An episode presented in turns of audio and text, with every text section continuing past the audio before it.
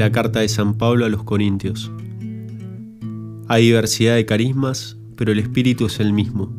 Diversidad de ministerios, pero el Señor es el mismo. Es el mismo Dios que obra en todos. A cada cual se le otorga la manifestación del Espíritu para provecho común. Pues del mismo modo que el cuerpo es uno, aunque tiene muchos miembros, y todos los miembros del cuerpo, no obstante su pluralidad, no forman más que un solo cuerpo, así también Cristo. Porque en un solo espíritu hemos sido todos bautizados, para no formar más que un cuerpo, y todos hemos bebido de un solo espíritu. Como iglesia atravesamos un contexto de mucho dolor por los distintos escándalos que se han suscitado en el seno de nuestra propia familia lo cual puede conducirnos a un marco de gran desolación e incomprensión sobre por qué y cómo ha sucedido todo. La mirada sobre nuestra propia iglesia se puede ver tenida de desconfianza, corriendo el riesgo con ello a reducirla a los hechos acontecidos. Son puntos de vista parciales e inexactos, en los que se puede caer desde el momento en que se desconoce lo esencial cuando solo se ven en la iglesia sus méritos humanos, o en este caso sus defectos humanos, cuando solo se la considera como un medio, tan noble como se quiera, pero solo un medio para obtener un fin temporal, y no se sabe ver en ella un misterio de fe, no se la comprende en toda su realidad. La propia vocación, especialmente cuando nuestra propia comunidad se ha visto envuelta en esos escándalos, por lo menos en mi caso, ha corrido el mismo riesgo de quedarse en una mirada gris de tinte negativo. Si uno se remite a la escritura, encuentra cómo ya desde el Antiguo Testamento Dios elige a un pueblo como el suyo y pacta con él una alianza. La voluntad de Dios es santificar y salvar a los hombres, pero esto no lo realiza aisladamente, sin conexión alguna de unos con otros, sino constituyendo un pueblo. El camino a transitar es el mismo para todos los israelitas juntos son llamados a dejarse guiar por la voz de Dios. De la misma forma, todos los miembros del pueblo de Dios están llamados a hacerse conformes a Él hasta el extremo de que Cristo quede formado en ellos. Los cristianos, por su bautismo, son incorporados a los misterios de la vida de Jesús, configurados con Él, muertos y resucitados con Él. Este es un proceso que vive cada cristiano, pero nunca de manera aislada.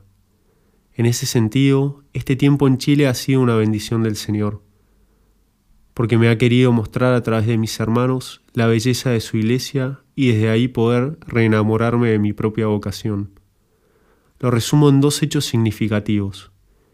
El primero es el don de haber podido visitar personas ancianas y enfermas. Fueron un testimonio de fe vivo, dolido ciertamente por la propia situación eclesial, pero de una fe sólida desde su sencillez y humildad, transmitían confianza y esperanza en las promesas de Dios. Fue el lugar donde el Señor me mostró con mucha fuerza su presencia y su amor, y donde me invitó a purificar mi mirada y a renovar mi confianza en Él. En cada uno de estos hermanos me encontraba con un aspecto esencial de la Iglesia, que es la de ser mensajera del Dios vivo que habita entre nosotros.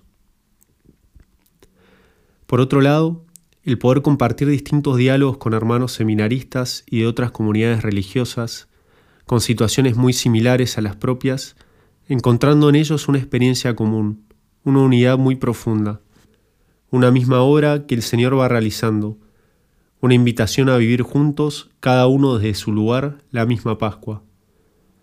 Conocer distintos rostros del pueblo de Dios me ha permitido poder contemplar la belleza de la Iglesia han sido personas y carismas muy distintos, pero la grandeza reside en ver cómo hay una unión que es mucho más profunda que nuestras distintas opiniones, aproximaciones, estilos de vida, que es justamente la unión que realiza el Espíritu para que todos vivamos en un mismo cuerpo, en Cristo.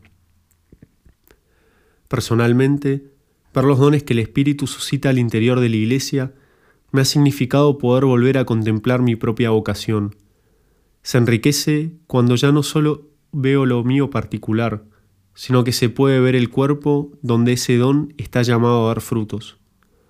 Le da un sentido más profundo a la pregunta que muchas veces uno se formula en torno a cuál es el designio del Padre, qué es lo que Dios quiere de nosotros. Todo cristiano está llamado a situarse frente a este misterio que es la Iglesia, a mirar con gratitud el camino que dentro de este cuerpo el Padre lo invita a transitar. Allí puede descubrir que no está solo y que todo en su vida, oraciones, la vivencia de la caridad, la comunidad de fe donde participa, forma parte de una obra que lo supera, por la que Dios unifica y vivifica a su iglesia. El don que cada uno recibe encuentra su máxima expresión en el darse gratuitamente al otro. Es un don que enriquece al cuerpo, porque a través de él es que el Padre continúa obrando en sus hijos la salvación, y de la misma forma es a través de mi hermano en donde el Padre realiza la mía.